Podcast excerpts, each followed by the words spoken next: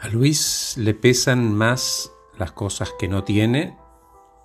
A Luis le pesan más las cosas que no logra. Siempre le falta el centavo para el peso. Se baña, se peina y cuando abre su placar para vestirse mira y dice, toda mi ropa es fea.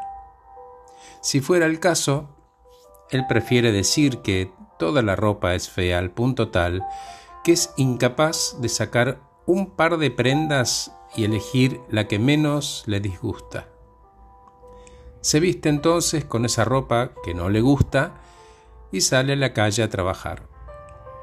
Lleva esa ropa a disgusto como si estuviera mojada, todo el día con bronca, con angustia, con queja, con lamento.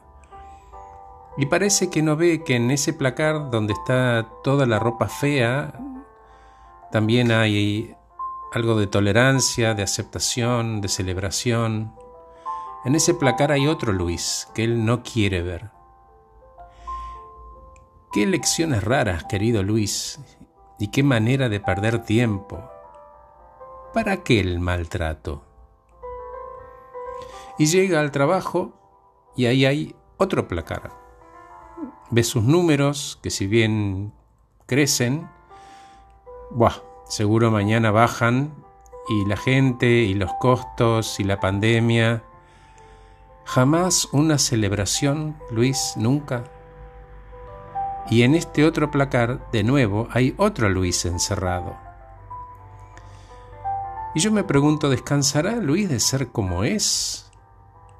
No digo que cambie de pronto, pero ¿podrá alejarse y mirarse en perspectiva, sacar una foto de su cabeza? ¿Le gustaría tener un amigo del alma como él?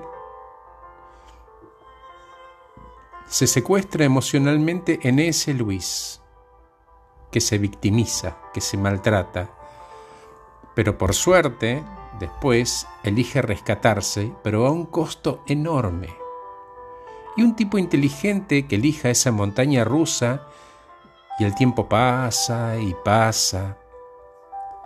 Si trabaja, seguro algo va a salir mal y si descansa se aburre. Hay cosas que le gustan, que son materiales, y el entusiasmo dura hasta que lo tiene y luego seguro que se rompe. Esa es su mirada acerca de él mismo.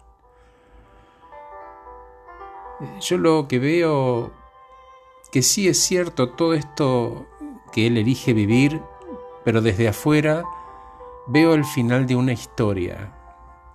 Veo que sus secuestros son cada vez menos seguidos y es cierto a veces se tira de cabeza al pozo y al rato sale, pero sale boxeado, agotado, enojado, bueno, le comento y enumero sus logros.